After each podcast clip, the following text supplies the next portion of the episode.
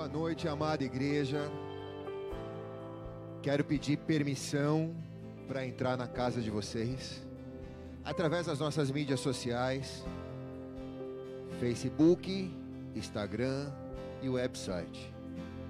Estamos hoje com uma equipe reduzidíssima, apenas alguns guerreiros e guerreiras que estão operando as câmeras, as mesas, os instrumentos e o som aqui nesse lugar para poder eh, fazer com que esse sinal chegue com qualidade a você em sua casa que nos assiste e que nos dá a honra de poder levar um pouco daquilo que é a igreja para dentro da sua família. Eu queria que nesse momento você abrisse a palavra do Senhor e se colocasse com reverência na presença dEle. Com reverência na presença dEle mesmo você estando no conforto da tua casa, tenha esse momento como algo sagrado, como algo santo. Nós nos alegramos de poder ter através das mídias sociais a chance de poder levar esse sinal a você. Hoje, levando esse sinal com qualidade digital a você se alguma das plataformas que você escolher para acompanhar a transmissão travar ou cair, você pode migrar para outras plataformas. Os técnicos aqui da comunicação me disseram que pelo website é a plataforma mais estabilizada. Você consegue jogar na sua televisão e acompanhar. Ela não tem interação. Agora, pelo Instagram, você tem a interação com as pessoas, aqueles que querem assistir com interação, você tem a interação e talvez sempre trave um pouco no Instagram. Então, abra uma, abra duas plataformas, jogue na televisão, preencha todos os cômodos da tua casa com a igreja, porque se a igreja, se a tua casa não veio para a igreja, a igreja foi para a tua casa e hoje é o dia que a igreja entrou na tua casa. Com muita alegria, eu queria te convidar a abrir a palavra do Senhor no livro de Isaías, capítulo 26, versículo 20. Diz assim o texto: Vá, meu povo, entrem em suas casas e tranquem as portas escondam-se por um tempo, até que tenha passado a ira do Senhor. Não existe texto mais atual, no contexto que hoje estamos vivendo, do que esse.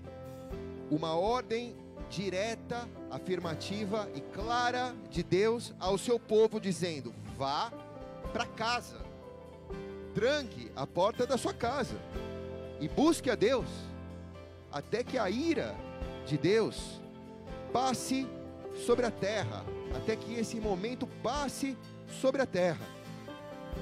Essa é uma noite que nós estamos em nossas casas. Esse sinal entra dentro de sua casa exatamente porque você está cumprindo essa palavra. Trancado, guardado. De alguma maneira, sem o seu deslocamento social, cumprindo um afastamento social. Porém, isso não significa que você está vivendo um afastamento espiritual. Nós estamos vivendo um afastamento social, mas nós estamos vivendo uma união espiritual. Nunca a igreja esteve tão unida da maneira que está agora. Portanto, vamos orar ao Senhor. Pai, nós te agradecemos em nome de Jesus. Eu quero te pedir, Espírito Santo, que o Senhor venha sobre cada uma das casas, sobre cada uma das vidas, e que através desse sinal, esse evangelho se espalhe para essa cidade, para esse estado, para essa nação, para outras nações. Nós queremos declarar que esse é o tempo onde o Senhor prometeu que o evangelho chegaria até os confins da terra, e essa palavra está se cumprindo esta noite sobre nós. Nós te agradecemos pela união espiritual, o afastamento social, mas a união espiritual, porque onde dois ou mais estão reunidos no teu nome, o Senhor ali está. Ser adorado, ser exaltado, ser entronizado nesse lugar. Aplauda o nome do Senhor aí na sua casa. Vamos celebrar ao Senhor com adoração direto do trono do Senhor. Aleluia!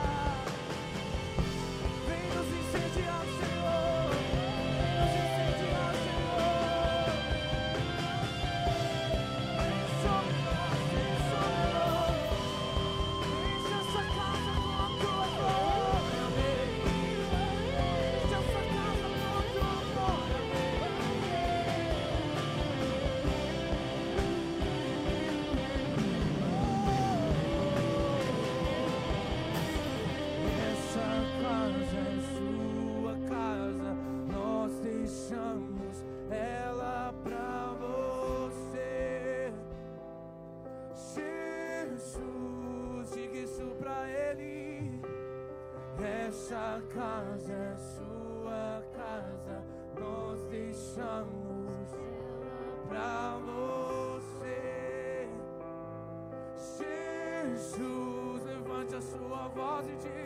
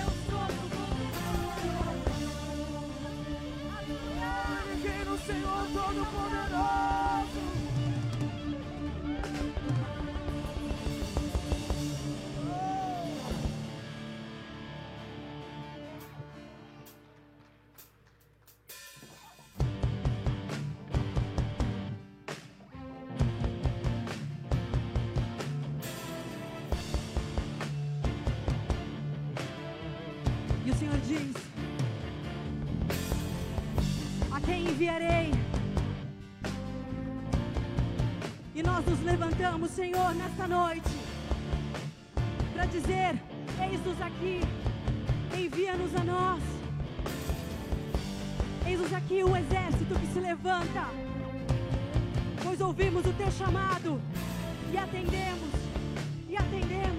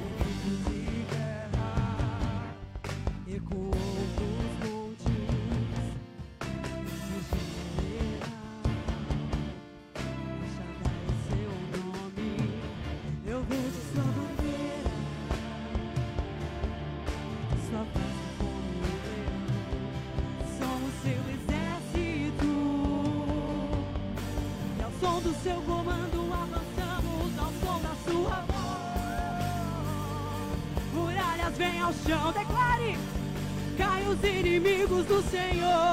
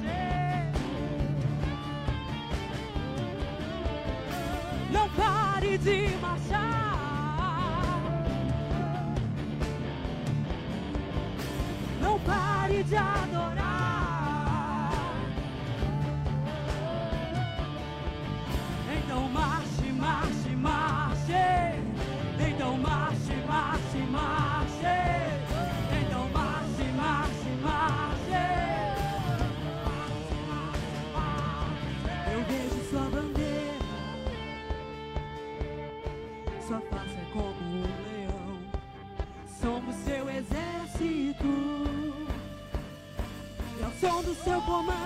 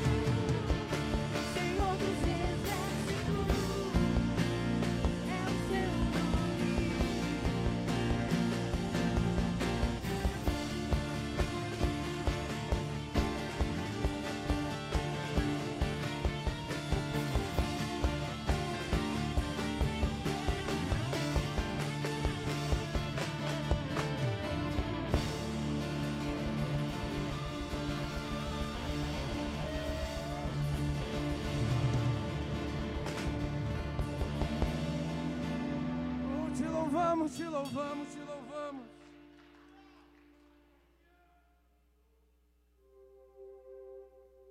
Te louvamos, Espírito Santo.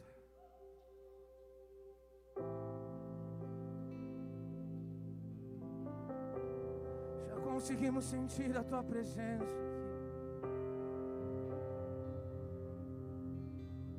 Já conseguimos sentir a tua presença.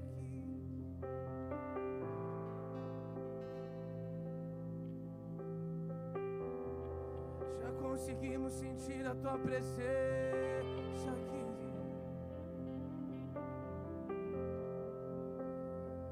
Vem, derrama o teu espírito.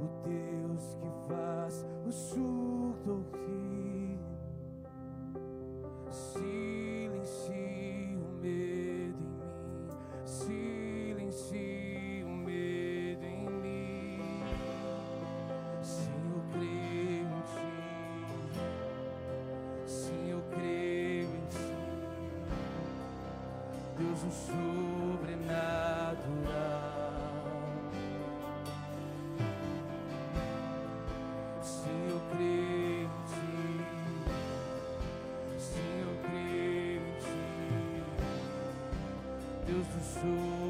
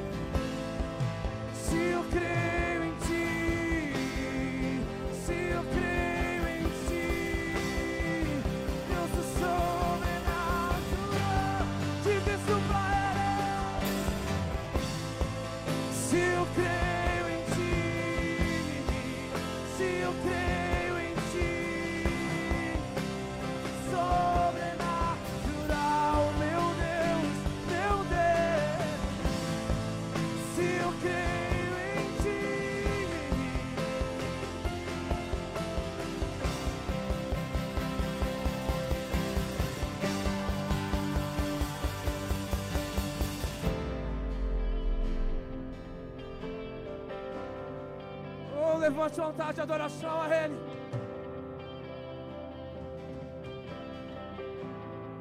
Levante um altar de adoração a Ele. Santo, Santo, Santo.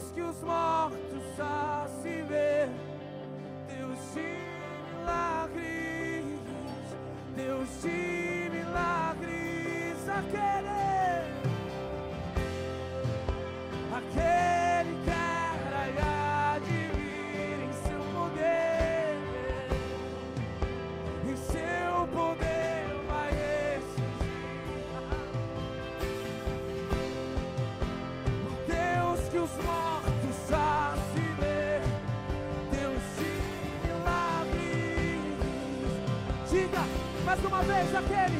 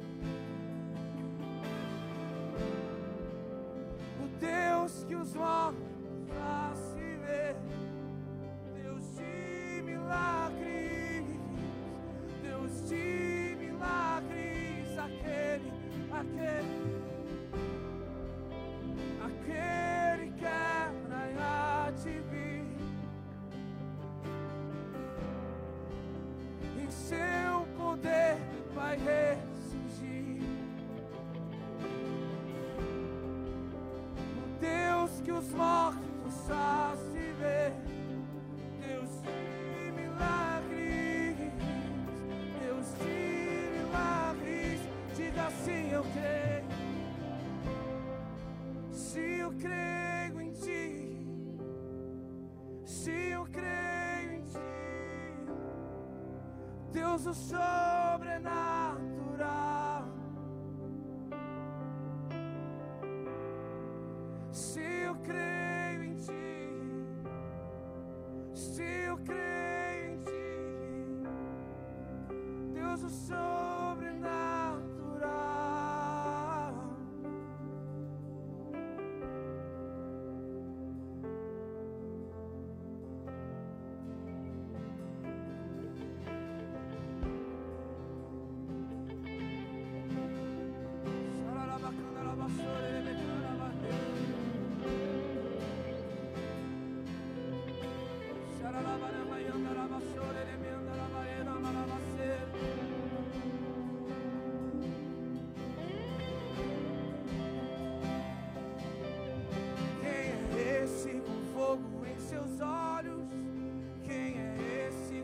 de suas mãos.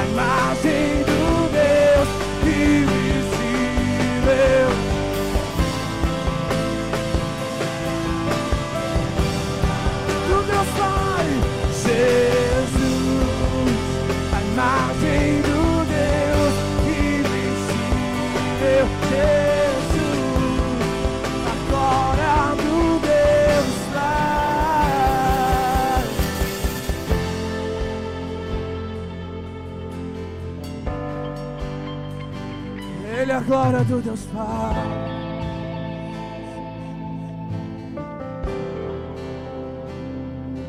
Quem é Ele?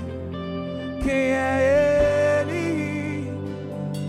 O fundamento, o sacrifício, a glória que nos levará até o Pai. Quem é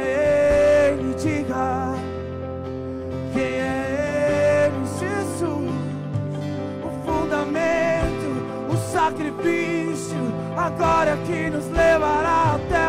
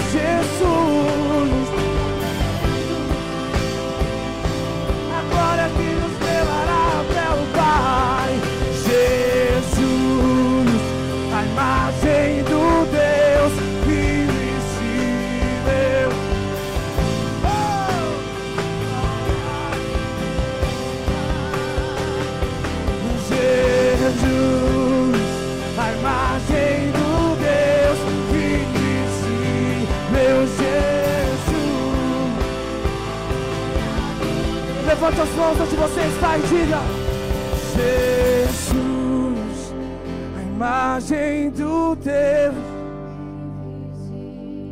Jesus, a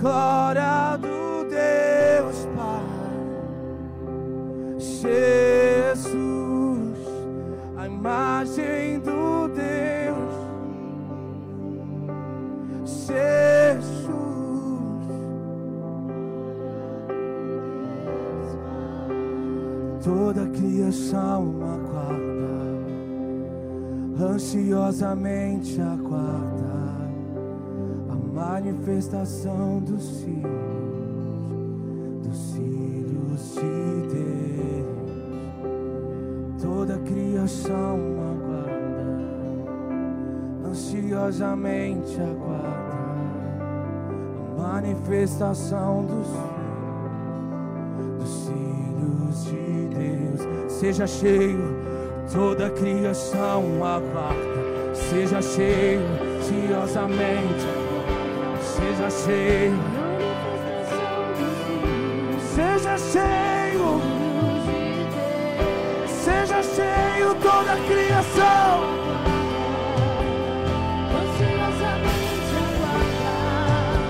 A manifestação, seja cheio do Espírito Santo, seja cheio do Espírito Santo, toda a criação aguarda.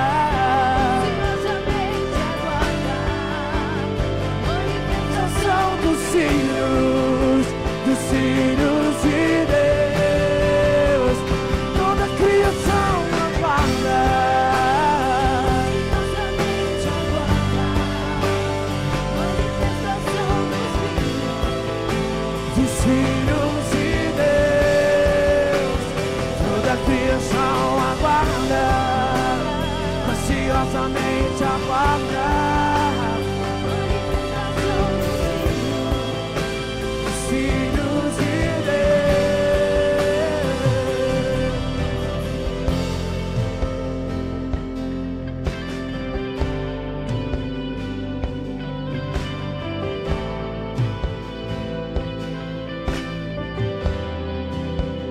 vento impetuoso. Encha as nossas casas com teu Espírito Santo. Foram anos que nós esperávamos esse momento, Pai, para entrar em milhares de lares, levando a luz de Cristo. Por isso, agora, Pai, onde houver, onde houver um lar conectado a esse sinal, leva o vento do teu Espírito Santo agora até essa casa. Interrompe toda gritaria, interrompe toda confusão, interrompe toda palavra de maldição.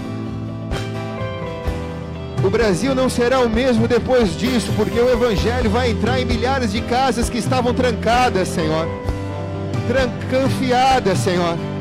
Mas o Evangelho vai entrar agora nessas casas e na nação brasileira a sociedade não será a mesma depois disso. Por isso agora entra, Senhor, em lugares aonde o Evangelho nunca penetrou. Toca na vida de pessoas que estão se sentindo aprisionadas, confinadas em suas próprias casas. Espírito Santo, toca na vida dessas pessoas agora que estão desesperadas, angustiadas. Espírito Santo, toca agora. Aqueles que estão pensando e que pensaram em dar cabo de sua vida, tamanha solidão, angústia e desespero, porque teve que se deparar com o vazio de sua vida nesses pequenos, nesses primeiros dias. Receba o Espírito Santo agora. Você pensou hoje em dar cabo da sua vida. Você pensou hoje em dar cabo da sua vida. Você chegou a pegar um, uma caixa de remédio. Você ia tomar isso. Recebe agora o Espírito Santo o desespero nunca será uma resposta. Recebe o Espírito Santo agora. A vida vai entrar para dentro da sua casa. Há promessa de vida eterna sobre você. Se você tirar a sua vida, não tem esperança. Se preserva, porque Deus tem promessas de vida eterna para a sua vida. Recebe isso agora, espírito de morte. Nós te ordem. Sai do lar da nação brasileira agora. Espírito de suicídio, nós damos uma ordem em nome de Jesus. Abandona as famílias agora. Nós declaramos que neste tempo ninguém será ceifado. Ninguém será ceifado, mas as famílias estão como terra fértil para receber a semente do Evangelho, para receber a semente do Evangelho e para frutificar 30, 60 e a 100 por um. Por isso, onde houver um lar, Receba a semente do Evangelho agora. Receba a semente do Evangelho agora. Onde houver medo, onde houver medo, receba a paz que excede todo entendimento. Receba a paz que excede todo entendimento. Receba a paz que excede todo entendimento. Aqueles que são da melhor idade e que agora estão sentindo bater um desespero porque no começo foi só notícias, mas agora você está preocupado porque você está vendo as pessoas andarem na rua com máscara, você está vendo as pessoas não andarem mais na rua, você está recebendo informações de que pessoas estão morrendo e o medo chegou.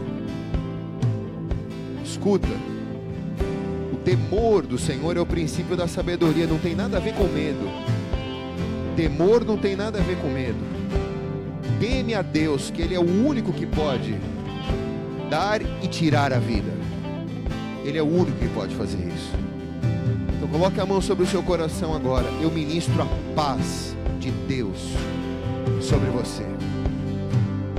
Seus melhores anos, você vai ver os seus filhos e os filhos dos seus filhos frutificarem nessa terra. Os nossos antepassados passaram por guerras isso vai ser a sua guerra. E Deus vai te coroar com a vida, com a vitória. Por isso, aí no teu lugar, todo espírito de medo, nós expulsamos agora em nome de Jesus. Nós declaramos que pelas pisaduras de Cristo, você é livre, você é livre. Na sua melhor idade, você vai gozar de saúde você vai gozar de saúde na sua melhor idade e o vírus da morte não vai te tocar, não vai te tragar, porque você está guardado pelo sangue de Jesus e contra o sangue de Jesus, contra a unidade da igreja, as portas do inferno não vão prevalecer. Não vão prevalecer. Então recebe do teu espírito agora, recebe do teu espírito agora, recebe do teu espírito agora. Senhor, onde houver um lar, visita com o vento do teu espírito agora. Visita com o vento do teu espírito agora. Visita com o vento do teu espírito agora. Visita com o vento do teu espírito agora.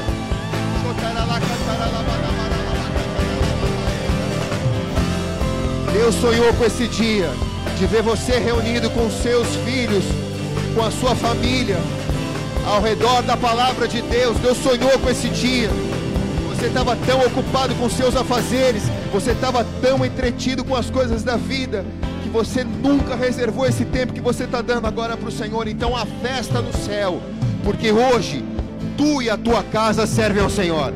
Porque hoje tu e a tua casa servem ao Senhor. Então celebre a Deus agora com a sua melhor salva de palmas aí na tua casa. Porque se Deus está aí, Ele também está aqui. Onde dois ou mais estão reunidos no nome dEle, Ele ali está.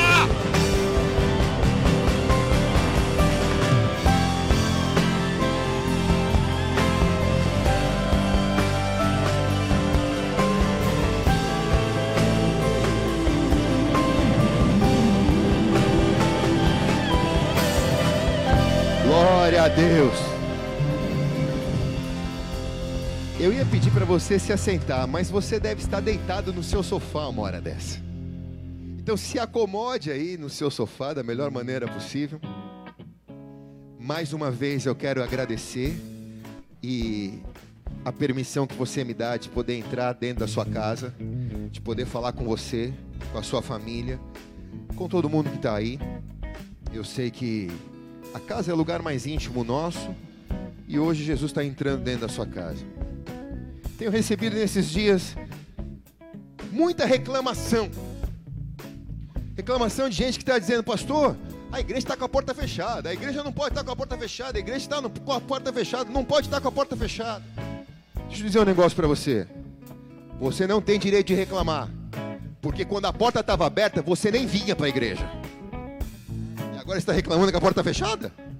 A porta ficou aberta há 15 anos e eu nunca te vi aqui. Agora você está dizendo a porta está fechada, a porta está fechada, a porta está fechada. Então, morde a língua, porque você não pode reclamar que a porta está fechada. E a porta está fechada porque a gente obedece à lei. A gente cumpre o regramento civil, dá a César o que é a César e dá a Deus o que é de Deus. Mas o afastamento social não é afastamento espiritual. Muito pelo contrário, a igreja nunca esteve tão unida da maneira que está agora. As redes sociais estão explodindo de acessos. Nós estamos transmitindo por quatro plataformas digitais. Pelo www.boladenevesantos.com.br, que diga-se de passagem, é a melhor plataforma até agora nos nossos comentários, a mais estável, a mais estabilizada. Aqui não tem interação, se você se dispersa com as interações.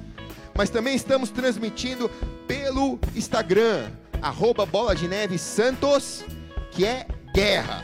Instagram é guerra. Tá todo mundo compartilhando, todo mundo dizendo amém, todo mundo pegando um outro na mensagem e pelo Facebook também, arroba Bola de Neve Santos que também tem tanta interação que às vezes fica até travando. Então tenha paciência com isso.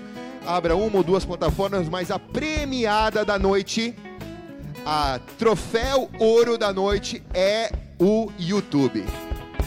O meu WhatsApp não para de bombar aqui dizendo, pastor, o YouTube está perfeito, o YouTube está perfeito. O YouTube é pr.ericviana, Eric com semudo, Viana com dois N's. Então nos acompanhe nessas plataformas, fique muito atento, porque esse é o lugar da união agora da igreja. Esse é o lugar da união da igreja. Quero te perguntar, você que está na tua casa, se você já tomou banho hoje.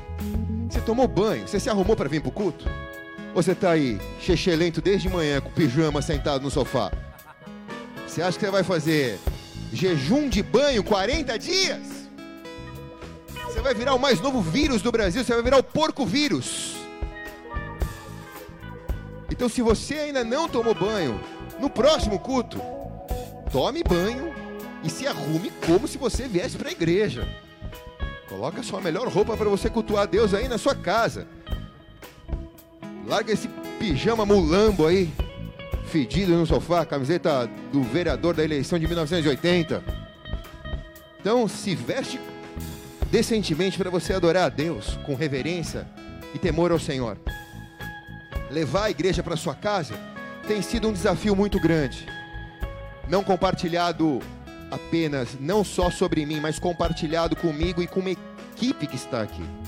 E eu quero honrar todos aqueles que aqui estão, especialmente a equipe que hoje está aqui, embora seja uma equipe reduzida, mas os ministros de Libras, vamos aplaudir aí no Instagram, aqueles que estão aqui como pastores, servindo conosco aqui durante toda essa quarentena.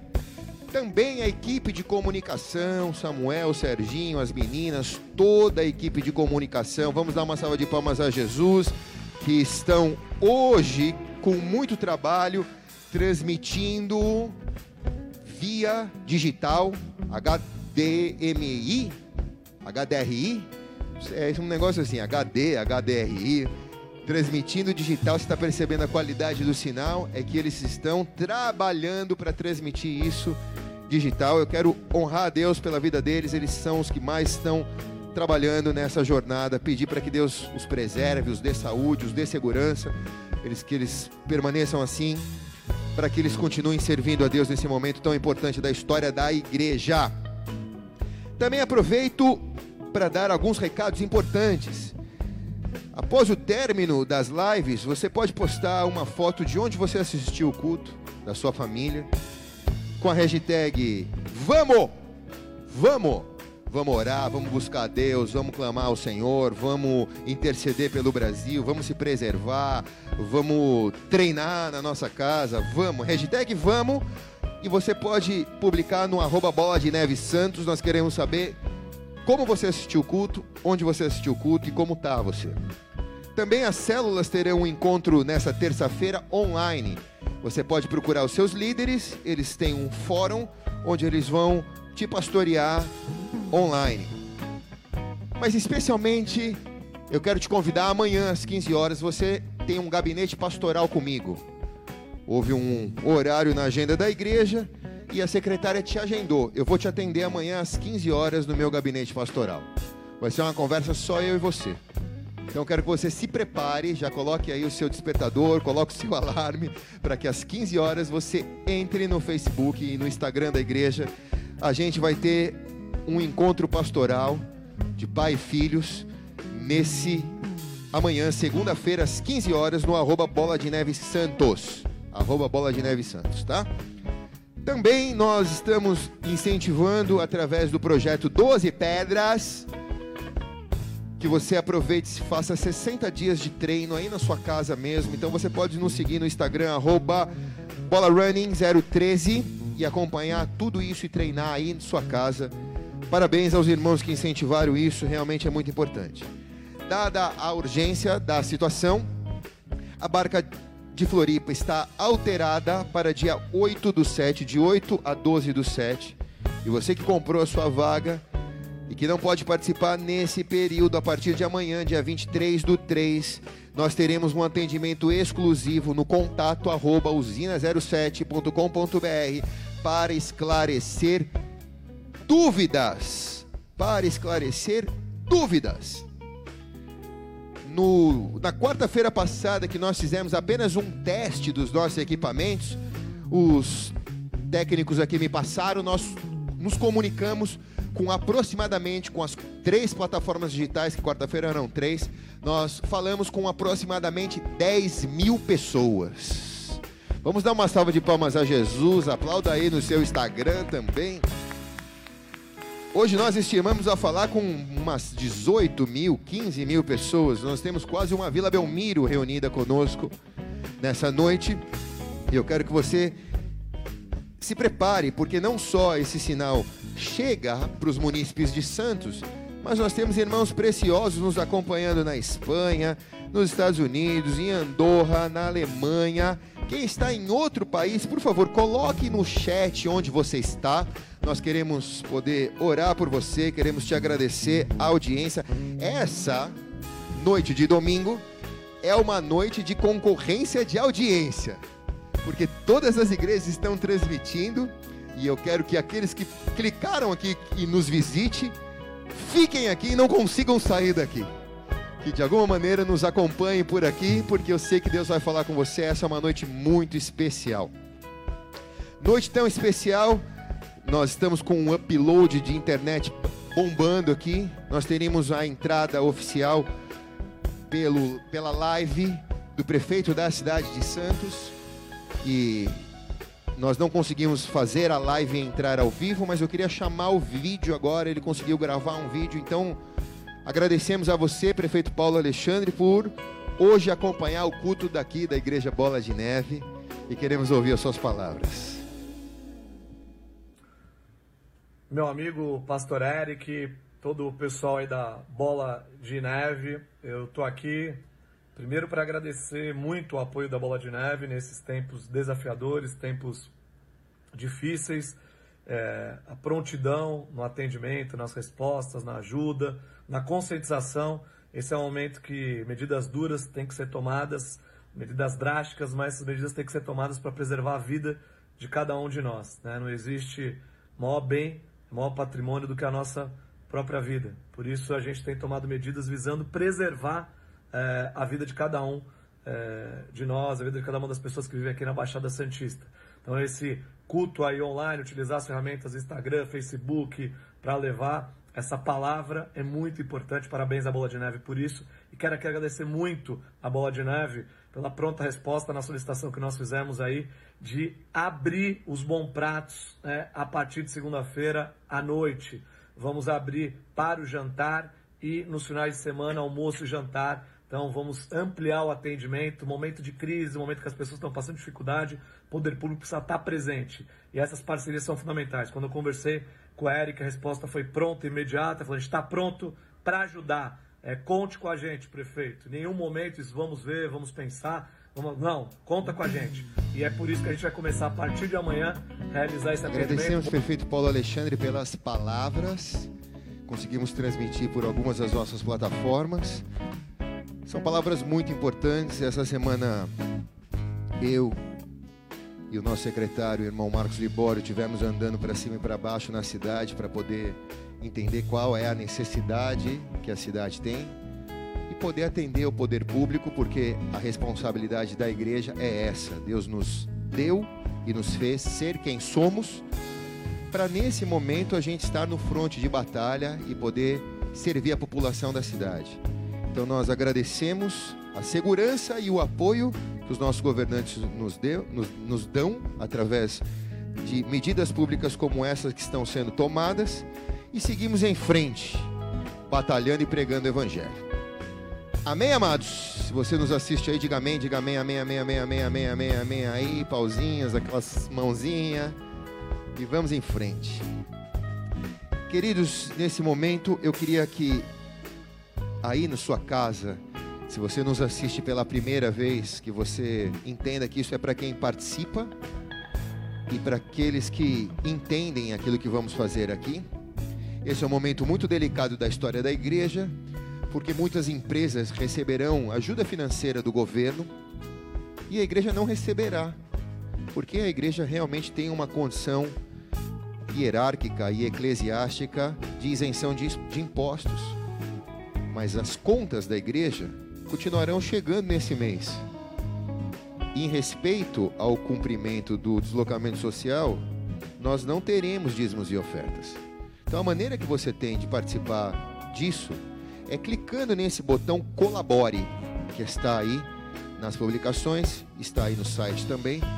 Criando, clicando nesse botão colabore é a maneira melhor e mais segura que você tem de contribuir com seu dízimo e com a sua oferta. Eu vou fazer isso agora junto com você. Eu queria que você pegasse seu cartão de crédito, você que é da casa, você que entende isso, e que você clicasse agora nesse botão colabore. Vai abrir uma página nesse botão colabore e você coloca o seu CPF.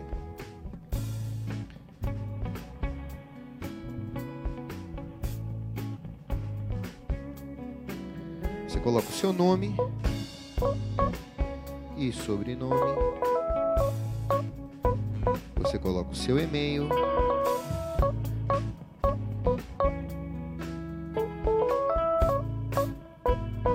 Vamos fazer isso com toda a paciência e tempo do mundo.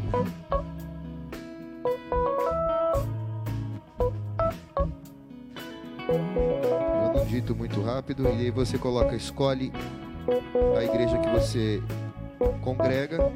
Então você clica e vai na barra de rolagem se você é de Santos, você contribua aqui. Se você não é de Santos, você contribua na igreja onde você congrega.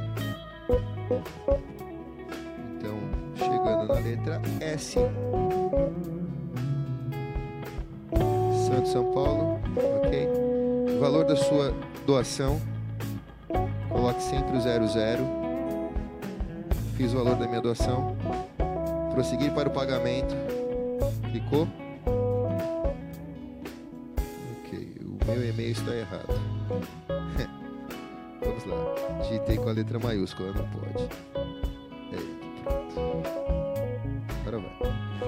Prosseguir para o pagamento. Clique para o pagamento. Clicou? Digite o número do seu cartão.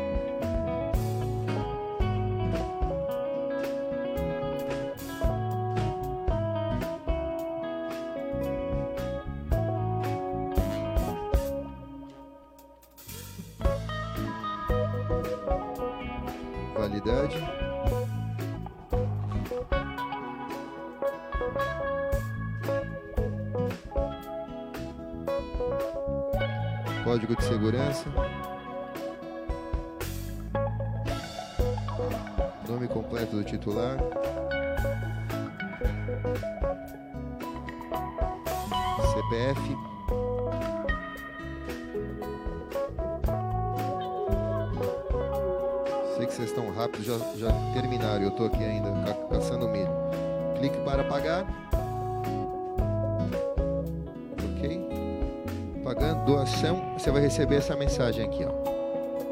Doação efetuada com sucesso. Verifique seu e-mail para checar e confirmar a sua doação por cartão de crédito. O meu cartão já apitou aqui, que já processou. E quando você clica no seu e-mail, já recebi a comunicação aqui, ó.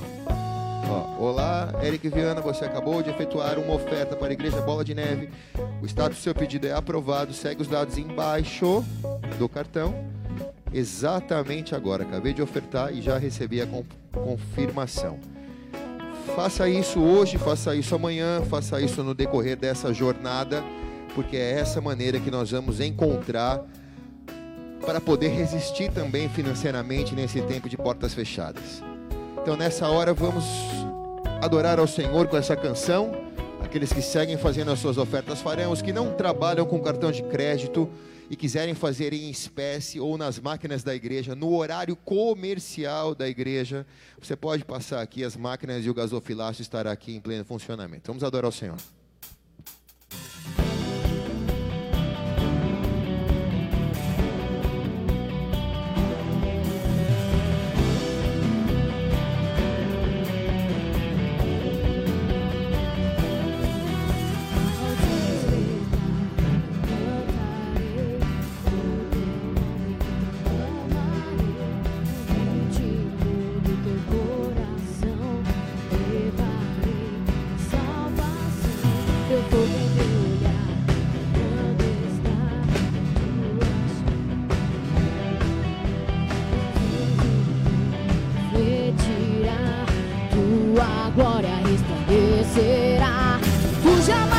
Jamais me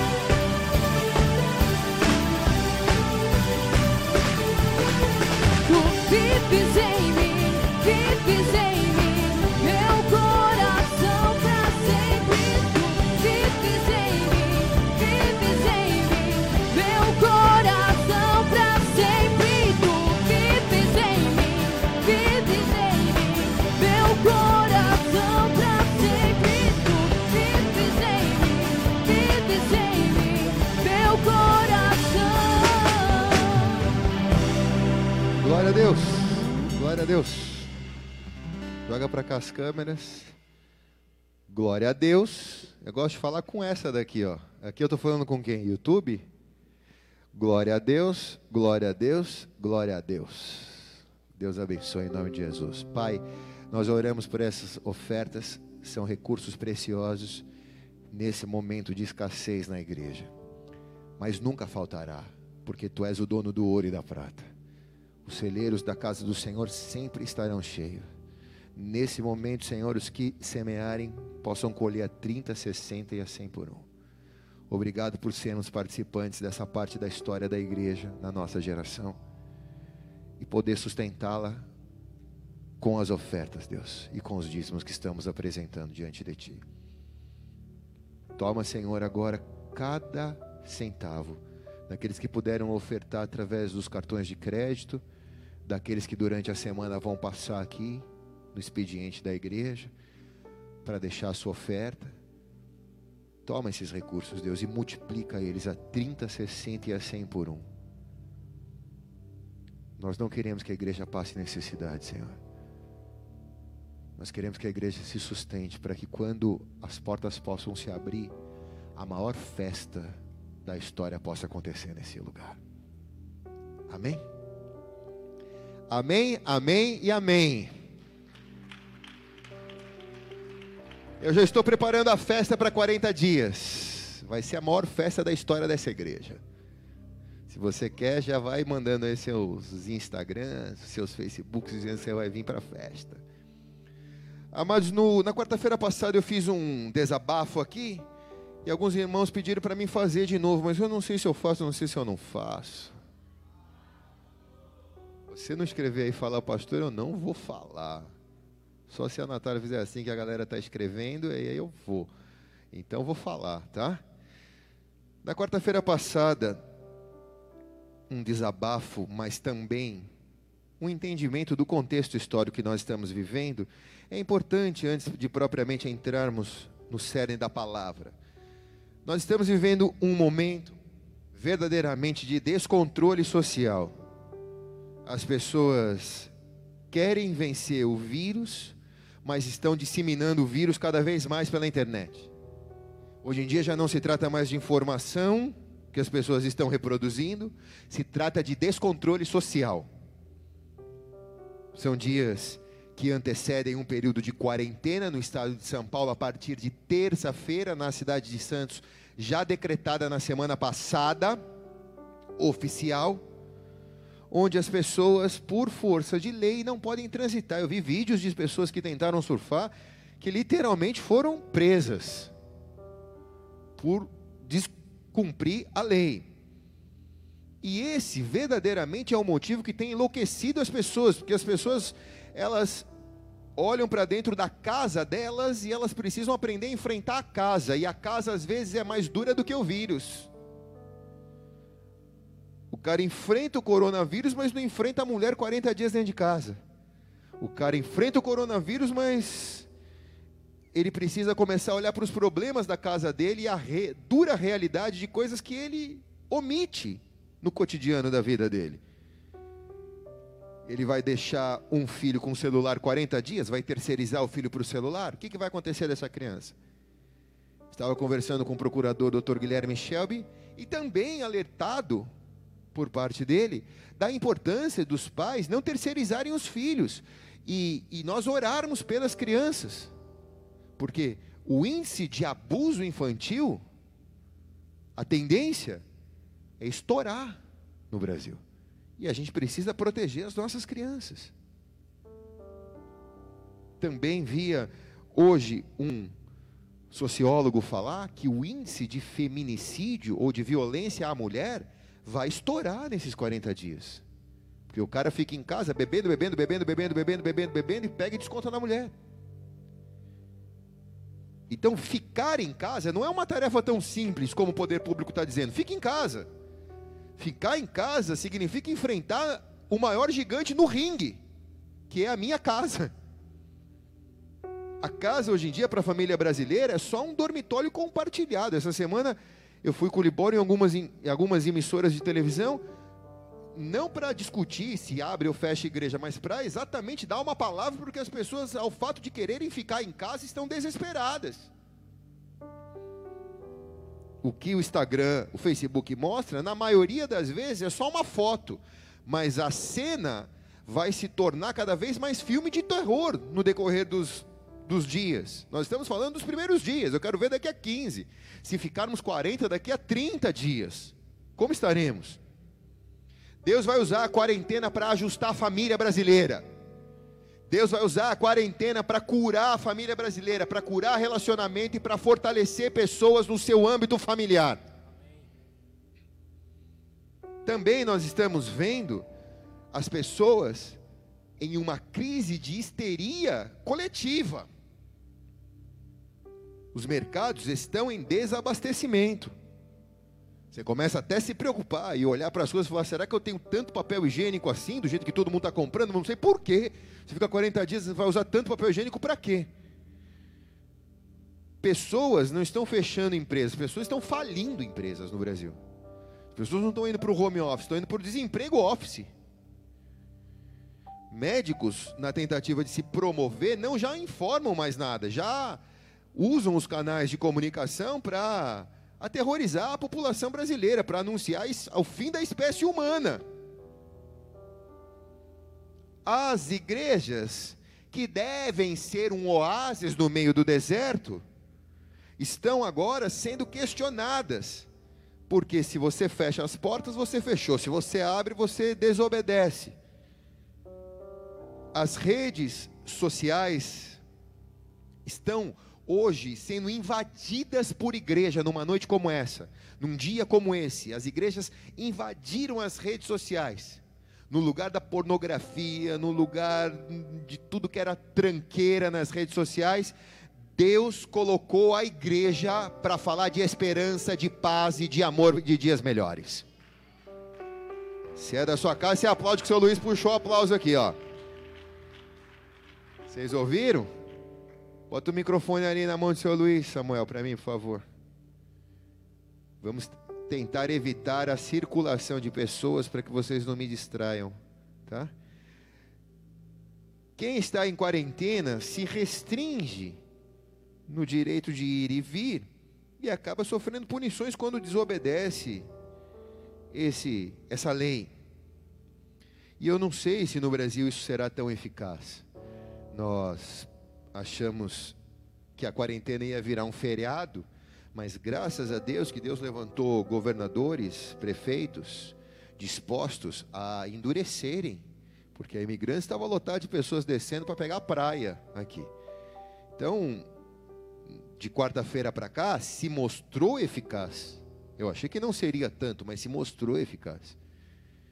Fechar as fronteiras do Brasil, não sei se é tão eficaz, porque são 27 países dentro da nação brasileira mas parece que está se mostrando eficaz. Toda medida tecnicamente que precise ser tomada para cumprimento da Lei 13.979, que trata do isolamento, da quarentena de 14 ou de 40 dias, chancelada pela Portaria 356, deve, de alguma maneira, colaborar para o bem-estar coletivo da sociedade. E o que a Bíblia fala sobre a quarentena? Na quarta-feira eu fiz uma pequena apresentação do texto de Levítico 13, 46, que diz assim: Todos os dias em que a praga estiver nele será imundo, e imundo será e habitará só, a sua habitação será fora do arraial. A verdade é que a Bíblia é o livro mais completo, ela tem resposta para todas as coisas, inclusive para esse momento que nós estamos vivendo.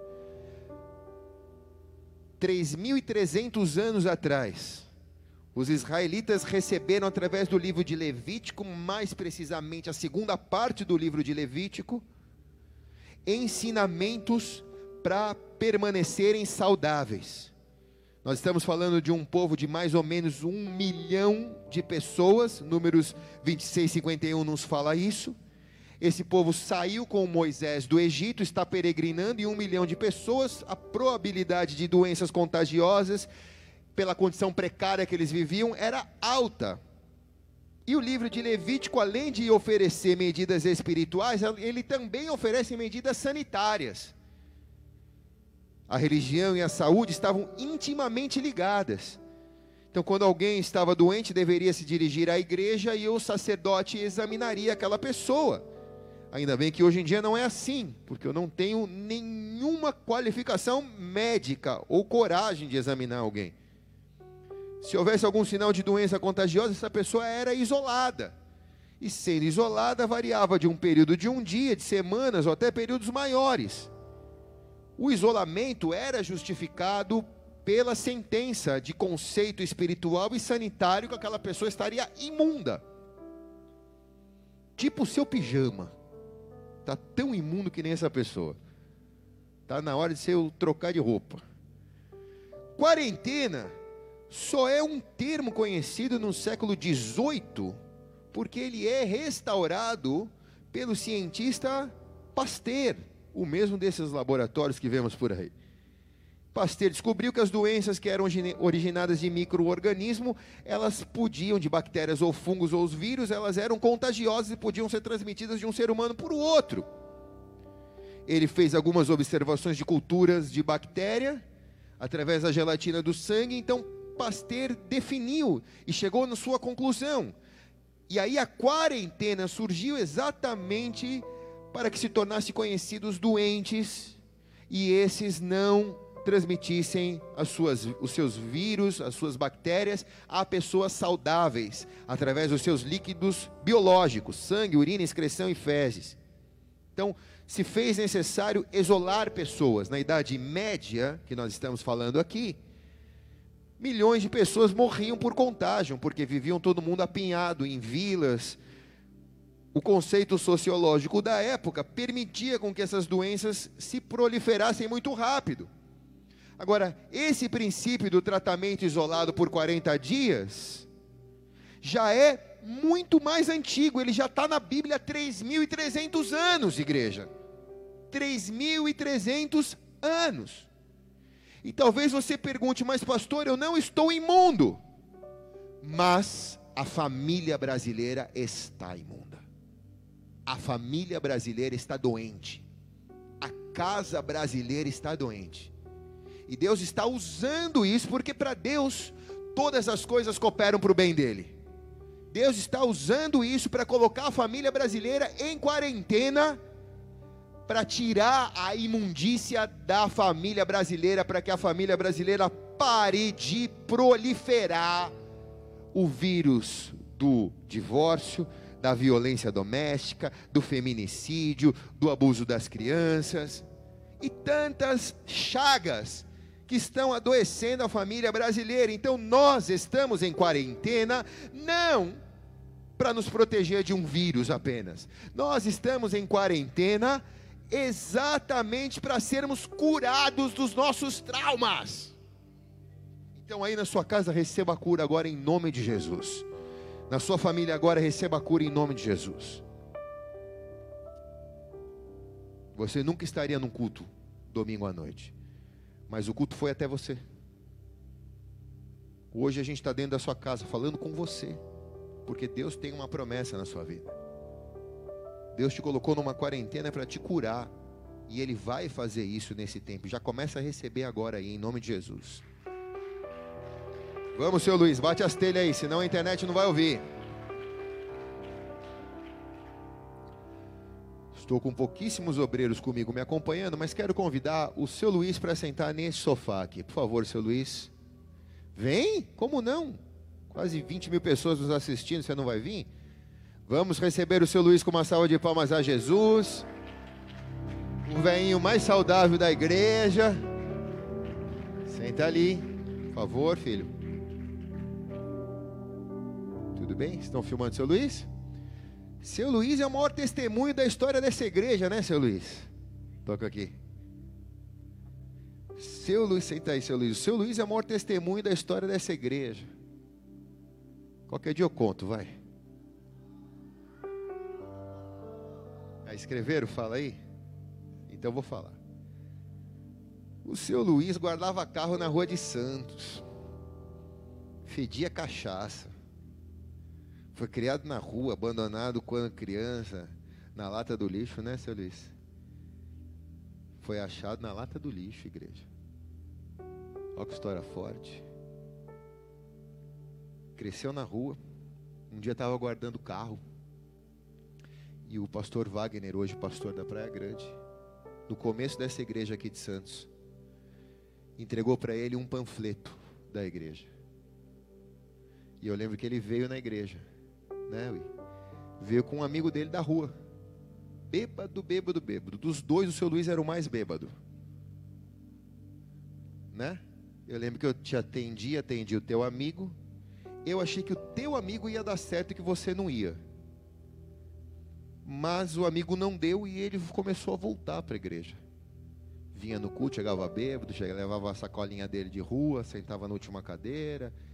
Depois a gente começou a ficar amigo, comecei a ajudar ele, a igreja começou a ajudar ele, até que eu falei, seu Luiz, você precisa se internar.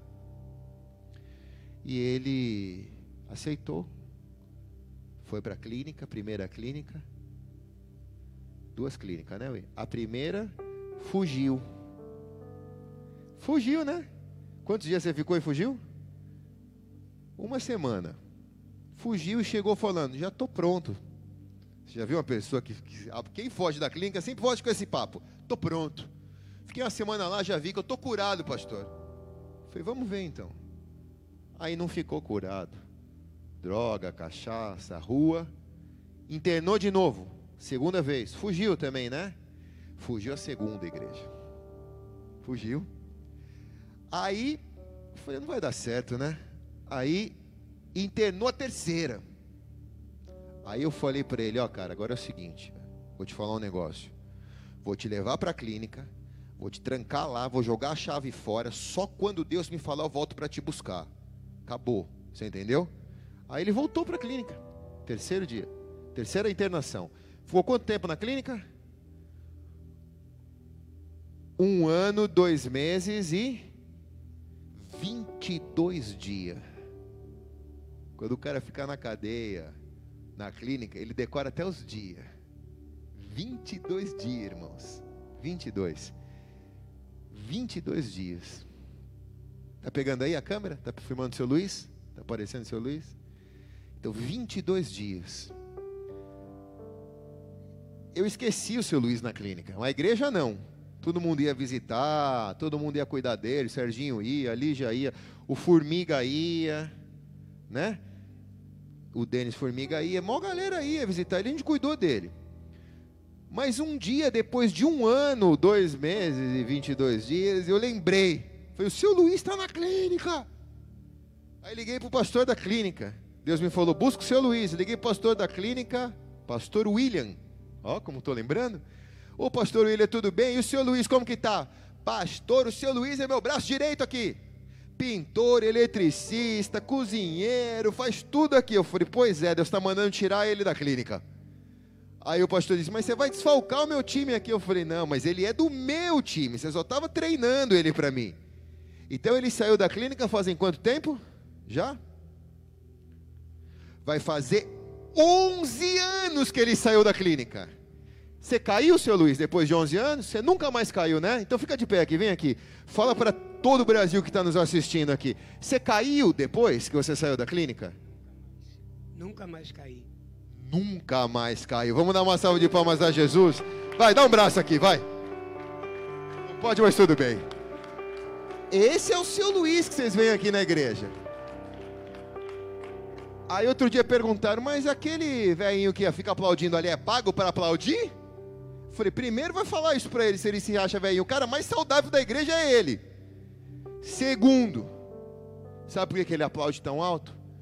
Porque a quem muito foi, foi perdoado, muito é agradecido a Deus. Vamos dar uma salva de palmas para o seu Luiz.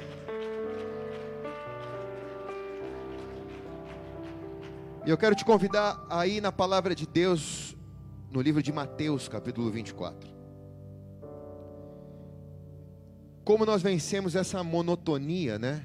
Ou como vencemos a quarentena? Entendemos o primeiro. Não dá para vencer alguma coisa sem se a gente não entender, né? Então vamos entender o que é a quarentena. Mateus capítulo 24, versículo 32. Aprendei, pois, da figueira e da sua parábola. Quando o seu ramo se torna terno e brota folhas, sabeis que o verão está próximo. Igualmente, quando vierem tais coisas, sabei que ele está próximo, mesmo às portas.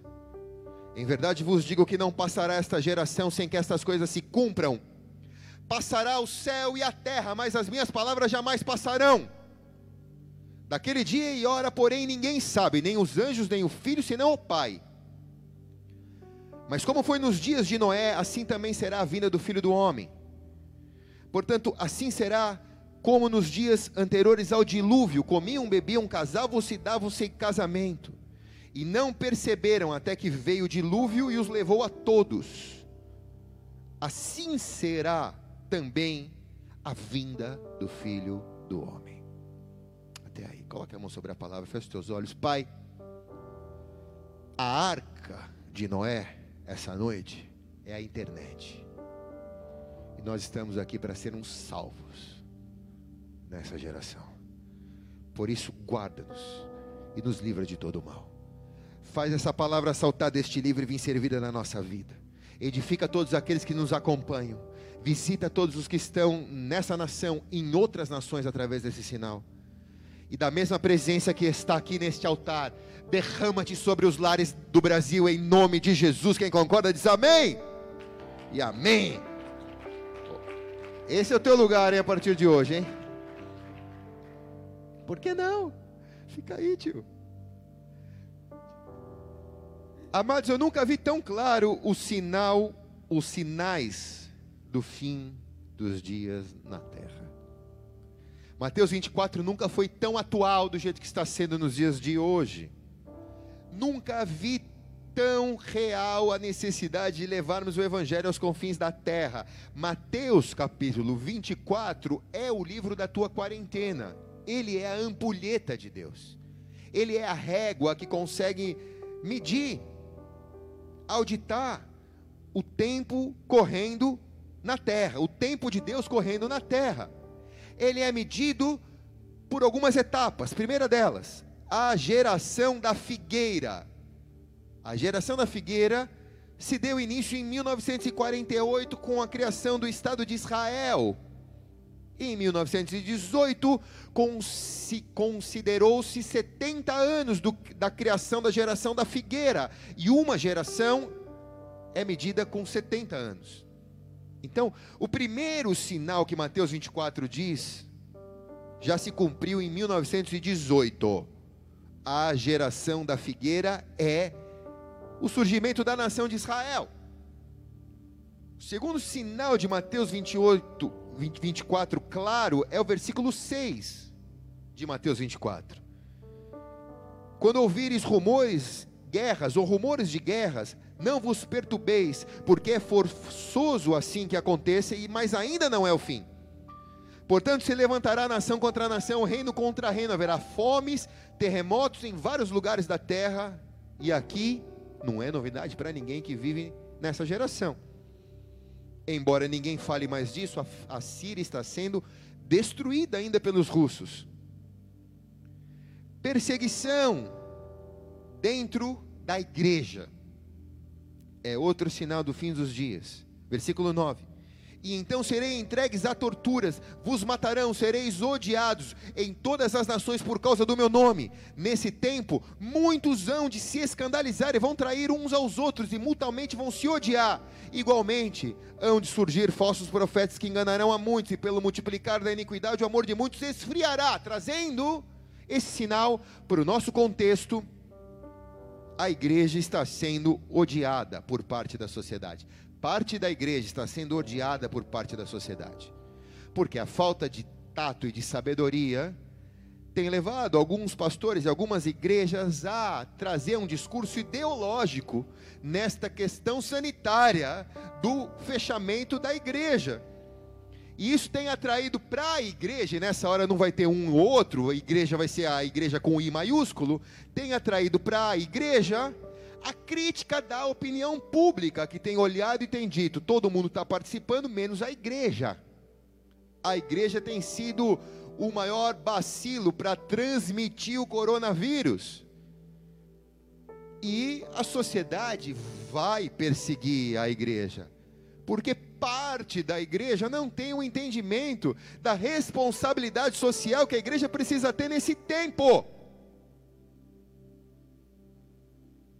Mas o sinal mais intrigante de Mateus capítulo 24 acontece quando Jesus diz: Os dias serão como os dias de Noé.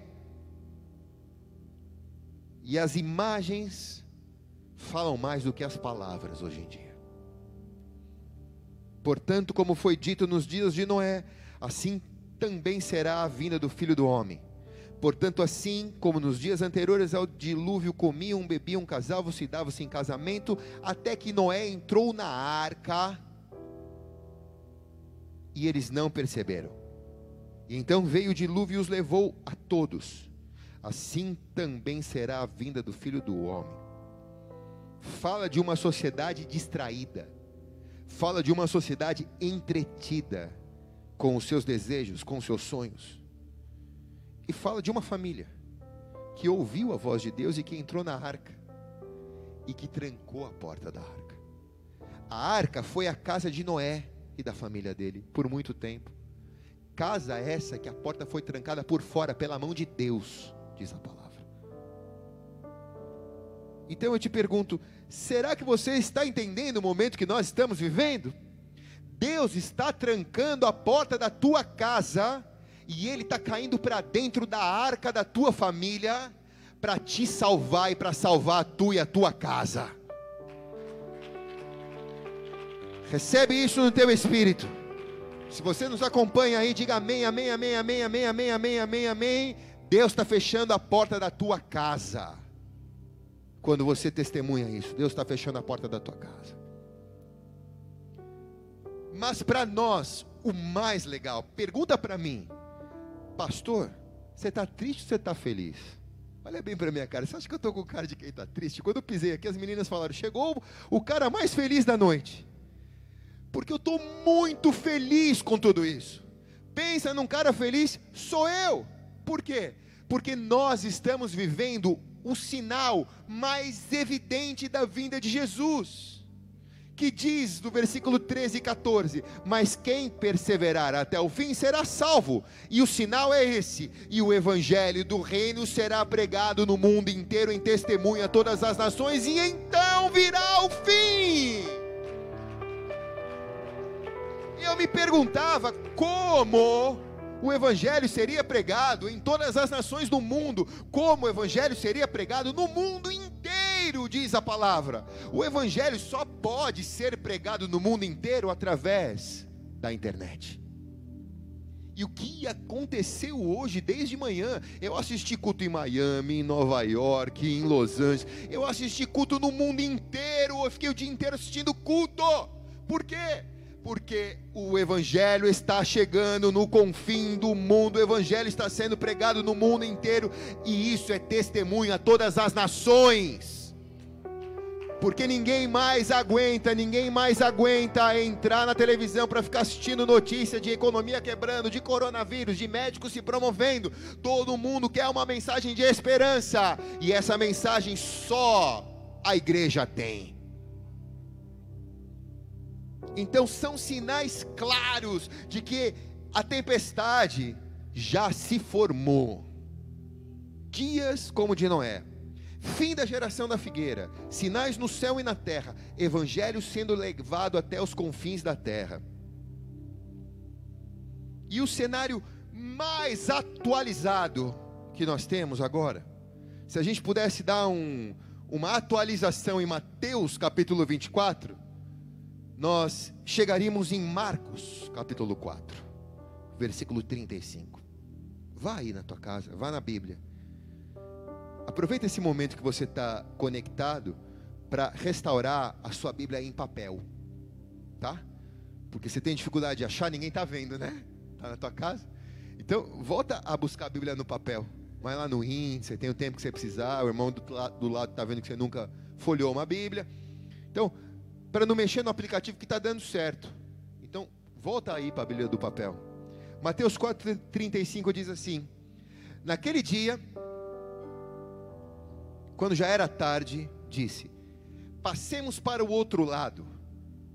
E eles, deixando a multidão, o levaram consigo. Assim como estava no barco, também havia outros com ele. E levantando-se grande tempestade e vento, as ondas batiam dentro do barco de tal modo que ele se enchia. Ele, porém, estava na popa dormindo sobre uma almofada. E o despertaram, dizendo: Mestre, nós vamos morrer. E ele se levantou, repreendeu o vento e disse ao mar: Cala-te, aquieta-te. E o vento cessou e se fez grande bonança. Então lhe perguntaram: Então ele perguntou aos seus discípulos: Por que sois tão tímidos? Não tendes fé? Encheram-se de grande temor e diziam uns aos outros: Que porventura é quem é esse que porventura até o vento e o mar lhe obedecem? Agora que eu vou começar a pregar. Jesus, vocês têm que me ajudar, galera do louvor aí no amém, no fala, tá? Amém, obrigado, irmãos. Jesus não está saindo de férias, de quarentena do seu ministério, indo para Galiléia passear. Jesus tem um propósito em tudo. Ele está indo para Galiléia porque ele está indo a uma cidade chamada Gadara. Gadara significa a última fronteira. A última fronteira que o evangelho precisava chegar é essa daqui que a gente está vivendo hoje. Gadara, na geografia, é a principal cidade de uma decápole romana, de dez cidades romanas na Galiléia Gadara era a principal cidade. Gadara era uma área romana, não era uma área judia. Era uma área pagã. Era um lugar hostil para que discípulos entrassem. Jesus era judeu. E judeu não frequentava Gadara. Gadara é a terra de um homem chamado Gadareno que todos nós conhecemos em Lucas 8, de 26 a 32. Um homem extremamente endemoniado, quase que nem você quando você chegou aqui na igreja. Possuído por espíritos territoriais, principados e potestades habitavam dentro daquele cara. Homem esse que foi liberto pela visita de Jesus e se transformou em um missionário e implantou cinco igrejas. Isso dá uma pregação, cara. Não é sobre isso que eu vou falar hoje, mas se você quiser, eu falo um pouquinho. Cara, eu amo o Gadareno, porque o Gadareno, cara, ele podia ter sido um dos discípulos de Jesus. Você parou para pensar nisso? Que na conversa dele com Jesus, quando ele era super, ultra, mega endemoniado, Jesus liberta a vida dele. E ele diz para Jesus: E agora? O que, que eu faço? E Jesus fala para ele: Volta para a cidade e prega o evangelho.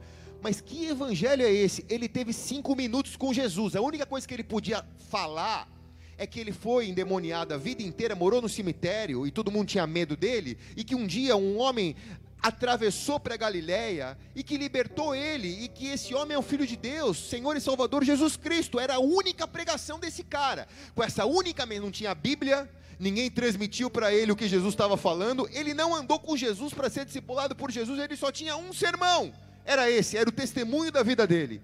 E ele implantou cinco igrejas, e ele é o missionário que levou o evangelho para a Jordânia. Ele é, sem dúvida nenhuma, um dos fundadores da Bola de Neve, Jordânia. Todos nós temos um pouco de gadareno, ou tínhamos um pouco de gadareno. O que Jesus quis dizer aos seus discípulos quando ele disse: Vamos entrar no barco e vamos passar para lá passemos para o outro lado, é exatamente esse cenário apocalíptico que nós estamos vivendo. Os discípulos disseram: Cara, ir para Gadara é um cenário apocalíptico. Mas Jesus está olhando, existe um lugar onde o evangelho, o evangelho precisa chegar. Existe uma fronteira onde o evangelho precisa romper. Existe um obstáculo para o evangelho chegar ali. A igreja está entrando nesse barco nesses 40 dias para levar o evangelho para Gadara. As plataformas digitais têm sido o barco que tem levado o próprio Jesus para as gadaras das famílias, para salvar os gadarenos das famílias. Mas Jesus nunca disse que o caminho seria fácil. Se não tivesse coronavírus, talvez nós adiaríamos isso mais 10 anos. Mas a urgência de estarmos com você, para que Jesus te salve, nos trouxe a esse lugar onde estamos.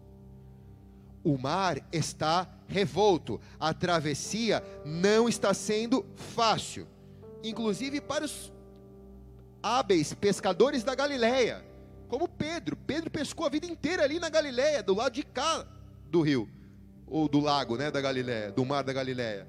Agora ele está indo para o lado de lá, mas ele conhece as águas da Galileia. E o mar da Galileia, geralmente quem já foi, teve a chance de ver, é uma lagoa. Mas existe um tipo de tempestade que vem do desgelo do Monte Hermon, e o desgelo faz com que o Rio Jordão fique caudaloso, e o encontro dessa água gelada com a corrente de calor do Mar da Galileia faz com que haja um maremoto e um lago. Só existe uma saída que, desse lago que vai para o Mar Morto e uma porta de entrada que é o Rio Jordão. Então é como se afunilasse a pressão e aí quando entrasse na Galiléia aquelas águas, altas ondas na Galiléia. O lance aqui não era enfrentar a tempestade. Nós estamos falando com um cara que era marinheiro, com um cara que era pescador. O problema agora aqui, irmãos, é que a água começou a entrar para dentro do barco. Difícil não é ficar em casa dentro do barco. O problema é quando a água começa a entrar dentro do teu barco aí. Quando você começa a ver coisas acontecendo que estão te afundando. E vai afundar só vai afundar você só. Se afundar a tua esposa, afunda você. Se afundar o teu filho, afunda. Está afundando o Brasil. A água está entrando para dentro do barco. E levantou-se grande tempestade de vento, e as ondas batiam dentro do barco, de tal modo que o barco estava enchendo. O barco está enchendo, o barco está enchendo, o barco está enchendo. Nós estamos cumprindo a palavra? Estamos. O mundo tem passado por dias difíceis, por problemas. Nós estamos vendo as águas entrarem dentro do barco. Por enquanto, a água só está entrando dentro do barco. Mas as crises e as tempestades muitas vezes vão se tornar cíclicas. Tempestades financeiras estão por vir no futuro próximo tempestades familiares, a hora que abrirem a porta da casa, que o conselho tutelar entrar para ver o que fizeram com as crianças 40 dias trancados, tempestades sociais estão prestes a acontecer. A hora que as delegacias da mulheres se abrirem e que as mulheres saírem do, da quarentena, nós vamos ver um índice de violência doméstica explodido nesses 40 dias. As águas estão entrando para dentro do barco. São tempestades que estão sendo potencializadas. Por quê? Porque a igreja está chegando numa fronteira que ela nunca chegou. E essas tempestades demonstram confronto espiritual. É confronto espiritual, é confronto espiritual. E algumas verdades eu consigo extrair do sufoco desses discípulos, porque para mim entender a minha quarentena, para mim vencer a monotonia da minha quarentena, eu tenho que entender o sufoco que esses discípulos entenderam, porque são chaves para mim suportar esse tempo. A primeira delas é que no primeiro momento, eles se sentiram autossuficientes, e é o momento que nós estamos vivendo agora. Todo mundo está batendo no peito, os posts de Instagram, é todo mundo feliz, é todo mundo dançando, é todo mundo autossuficiente nesse momento. A cozinha está cheia de comida, aqueles que ainda têm comida, porque tem alguns que já não têm mais, que já estão passando fome. Nós estamos num projeto, numa operação emergencial com os nossos restaurantes Bom Prato. Essa semana a gente vai começar isso. Quarta-feira eu aviso mais vocês sobre isso. Num primeiro momento, Jesus está dormindo numa almofada na polpa do navio, do barquinho. E eles dizem: precisa acordar Jesus, deixa, a gente vai se virar, a gente vai conseguir. Pedro está com a gente, Pedro é marinheiro, foi dono de uma frota pesqueira. Pedro conhece o caminho desse mar, a gente vai chegar daqui a pouco lá. Não vamos incomodar Jesus, a gente, a gente não precisa acordar ele, nós vamos dar conta. Faz de conta que está tudo bem. As coisas não estão bem. Não faça de conta que está tudo bem. Porque esses primeiros dias foi as férias merecidas que você nunca teve. Mas daqui a pouco você vai ficar cansado de estar tá aí. Então não se alimente da sua autossuficiência. Eu estou te preparando para os próximos meses. Eu estou te preparando para o resto desse ano. Deus está te dando chaves para você aprender que maldito é o homem que confia no homem. Salmo 127 diz: Se o Senhor não edificar a casa, em vão trabalha os que nela edificam. Se o Senhor não guardar a cidade, em vão vigia a sentinela. Só o Senhor pode te guardar nesse tempo. Só o Senhor pode proteger a tua família. Só o Senhor pode proteger a tua saúde. Não é cloritrato de, de não sei o que, de benzina que você cheirar vai ficar louco. Não é nada disso. É o Senhor, o Senhor do Salmo 127. Nossa segurança está nele. Nós só podemos crer nele. A segunda chave que eu vejo no desespero dos discípulos é que a autoconfiança deles foi denunciada. E olha, vai chegar uma hora que essa autoconfiança do Brasil, das pessoas saírem na janela, aplaudirem os médicos, vai chegar uma hora que essa autoconfiança vai ser denunciada. O versículo 38 diz: E ele porém estava na popa dormindo sobre a almofada. E aí despertaram ele e perguntaram: Mestre, não se dá que pereçamos? Mestre, não está vendo que nós vamos morrer? Chegou uma hora que não deu, a autoconfiança deles foi denunciada. Aquele sentimento de coragem humana deu espaço realmente para o desespero. Acabou a confiança humana. Acorda Jesus. Acorda Jesus, que a minha empresa vai quebrar. Acorda Jesus, porque eu não aguento mais ficar aqui. Acorda Jesus, porque eu entrei numa discussão aqui em casa e eu não tenho para onde sair. Acorda Jesus, porque eu estou sentindo uma dor, eu estou sentindo tosse. Só de falar já dá vontade de tossir. O cara espirrou do meu lado no supermercado que eu fui comprar papel higiênico. E agora eu estou sentindo uma pressão no peito. A minha autoconfiança está denunciada. Acorda, Jesus. Judas creu tanto em Jesus e tinha tanto autoconfiança que achou que poderia administrar o caixa de Jesus. Judas era tesoureiro do ministério de Jesus ele tinha tanto autoconfiança que ele falou: Vou fazer do meu jeito, vou administrar do meu jeito. E a gente sabe o que aconteceu. Ele vendeu Jesus por algumas moedas, achando que Jesus, por ser o filho de Deus, se livraria da cruz, não morreria, e ele ficaria com o lucro daquelas moedas. E ele ficou sem o lucro, sem a vida e sem Jesus porque a autoconfiança dele foi denunciada. Nossa confiança não deve exceder a confiança de Deus na nossa vida. O slogan da nossa igreja é bola de neve. In Jesus we trust. Em Jesus nós confiamos.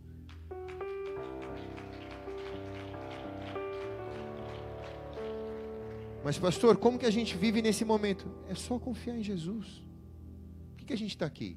Porque a gente confia em Jesus. A terceira coisa que eu vejo é a timidez da fé. Então ele perguntou: Por que sois tão tímidos? Jesus perguntou para ele: Ainda não tendes fé? Por que uma fé tímida? Por que, que vocês têm uma fé tímida? Por que vocês estão tão tímidos? E eu posso ver Jesus te perguntando: Por que, que você está em pânico? Por que, cadê tua fé? Por que, que você está em pânico? Eu preciso te dizer uma coisa: embora haja água dentro desse barco chamado Brasil, esse barco não vai afundar. Porque aquele que prometeu é fiel e justo para cumprir todas as suas promessas. Jesus disse que esse barco aqui era um barco celeiro de missionário para todas as nações do mundo. Então Deus vai manter esse barco navegando para as águas de Gadara.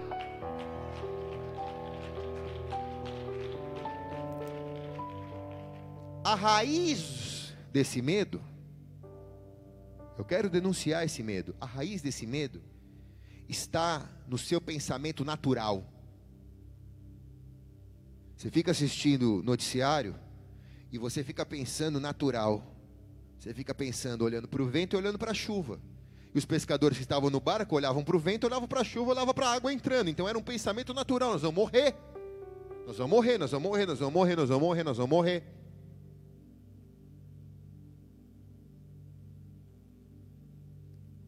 Se você tivesse levado o seu pensamento para um campo espiritual, você não teria medo nesse momento. Porque é importante a igreja estar dentro na tua casa, para você combater o seu pensamento natural, para você começar a pensar no campo espiritual. Há um propósito para todas as coisas no céu e debaixo do céu, na terra. E Deus vai cumprir esse propósito. Versículo 39 diz: E ele se levantando, repreendeu o vento e disse ao mar: Cala-te e aquieta-te. E cessou o vento e se fez grande bonança. Então, Brasil, recebe essa palavra. Vai chegar um dia que Jesus vai levantar nessa nação, vai repreender o vento, vai repreender o mar e vai dizer: acabou a quarentena, acabou o vírus coronavírus, cessou o vento e se fez grande bonança sobre a nação brasileira. Recebe essa palavra no teu espírito, vai ser bonança. Diz que depois da tempestade vem uma grande bonança.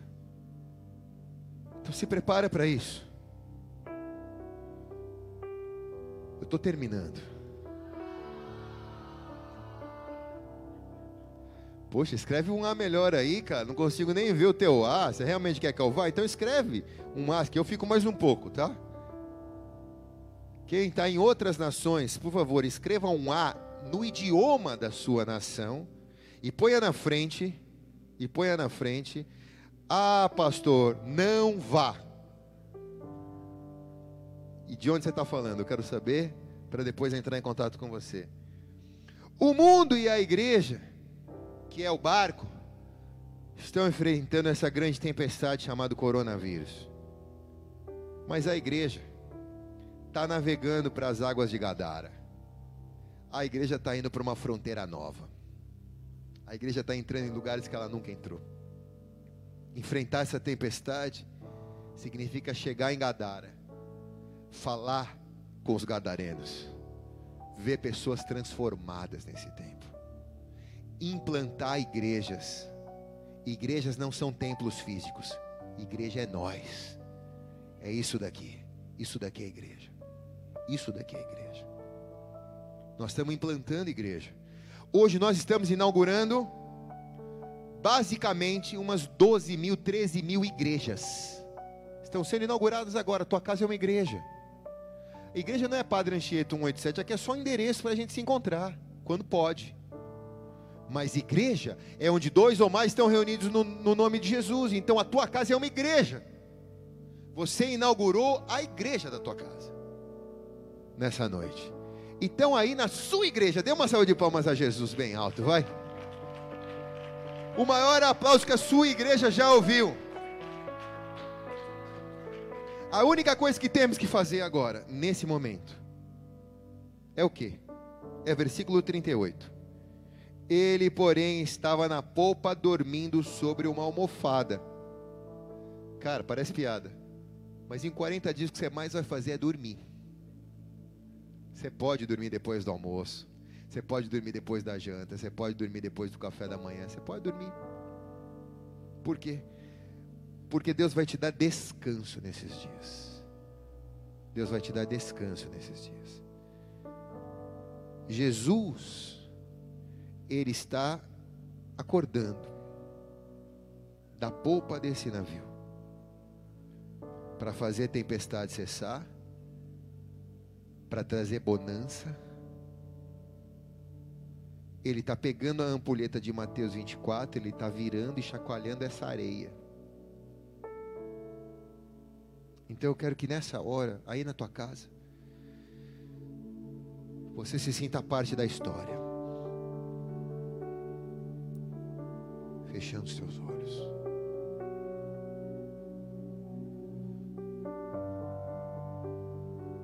Um dia a história do Evangelho será contada. E esse episódio será relatado no céu. Você pode dizer: Eu vivi para ver aquele dia, onde tudo fechou, menos a igreja, onde houve pânico em todos os lugares, menos na igreja, onde houve morte, mas através da igreja veio a vida, e a vida em abundância. Aí no teu lugar, na tua casa, coloque a mão sobre o teu coração.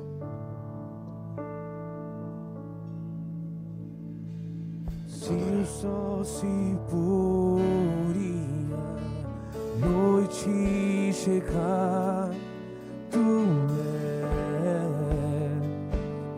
quem me guia. Se a tempestade alcançar,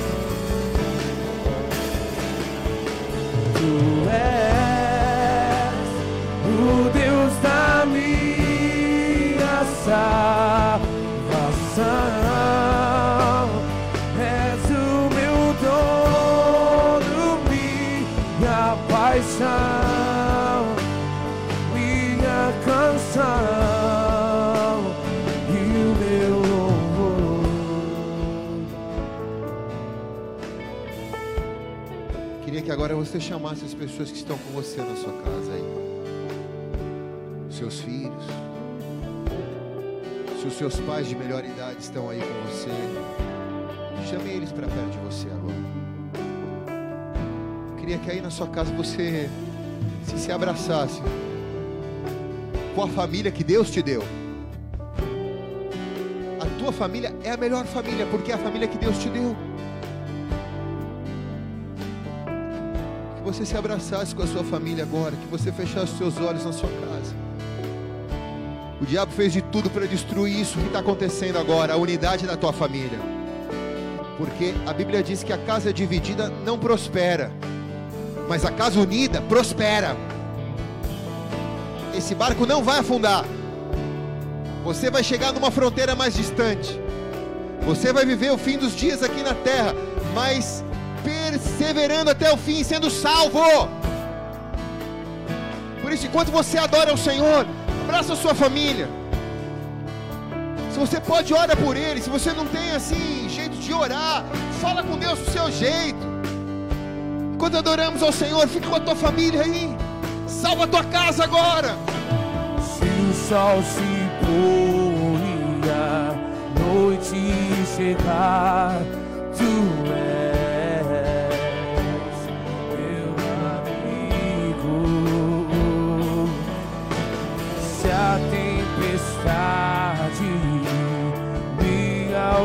alcançar, tu és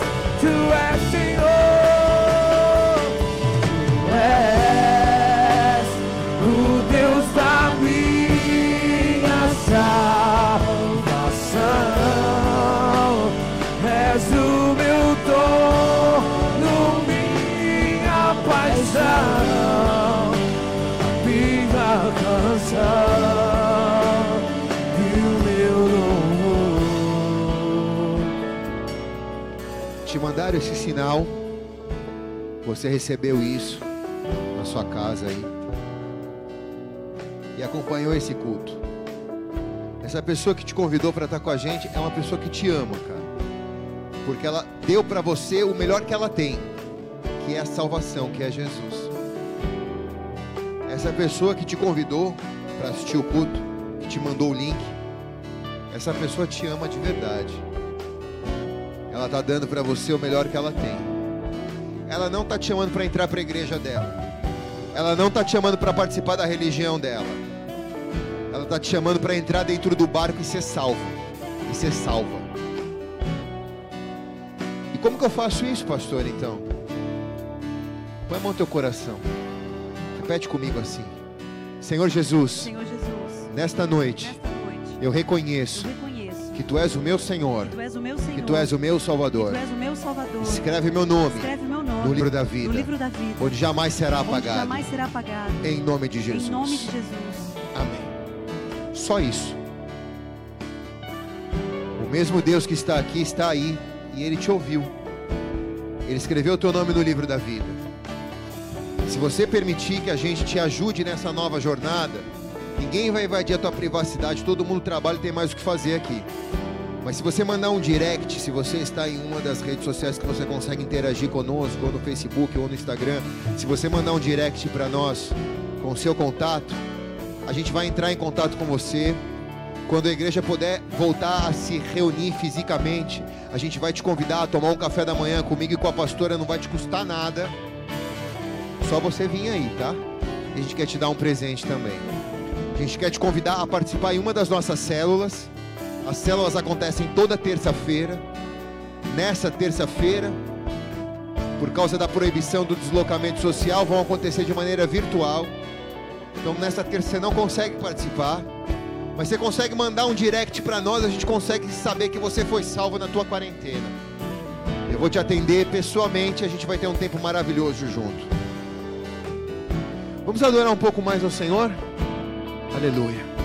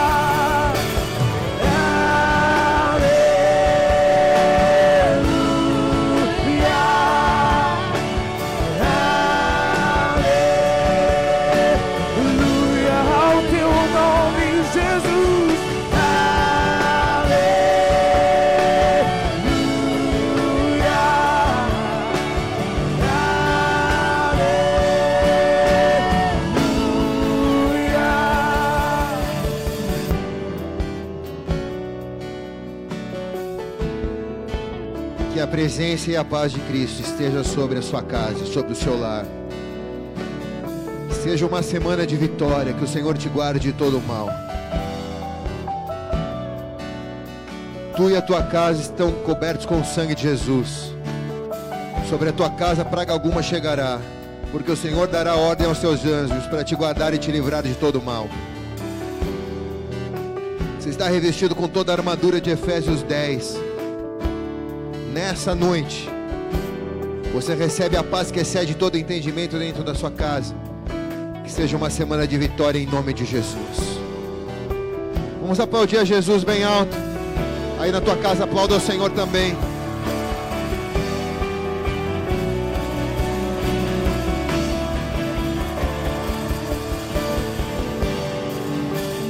Mais uma vez, eu quero agradecer todos os irmãos, especialmente do Ministério de Libras, as meninas e meninos que trabalharam aqui através da comunicação para que esse sinal pudesse chegar digital para você essa noite. E amanhã a gente tem um gabinete pastoral, só eu e você às três horas da tarde, vai ser no meu gabinete, no meu escritório. A gente vai ter uma conversa de pastor. Então se prepara aí, vai ser uma live muito legal. A gente vai entrar na monotonia da sua quarentena para ter um atendimento pastoral Prime. Prime. Então já chama todo mundo aí para amanhã às 15 horas, tá bom? Quero agradecer mais uma vez você por ter me permitido entrar na sua casa, ter me dado licença para poder falar com a sua família. Quero agradecer a você por ter até esse momento ficado conosco. Sei que haviam muitas igrejas transmitindo sinais, mas quero te agradecer por você ter participado financeiramente e ter acompanhado conosco até esse momento. Da próxima vez, toma banho antes de vir para o culto. Coloca uma roupa bonita, tira esse pijama chechelento mulambo. E senta com a tua família aí legal no seu sofá para você assistir o culto, tá bom? Aí na tua casa, levante bem alto a sua mão, diga: Se Deus é por nós, quem será contra nós? O Senhor é meu pastor e nada me faltará. Oremos todos.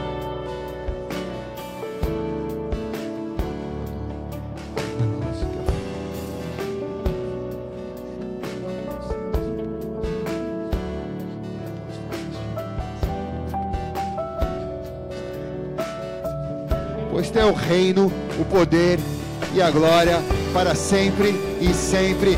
Amém e amém. Eu te abençoo por uma semana de vitória. Vai na paz do Senhor, Deus abençoe.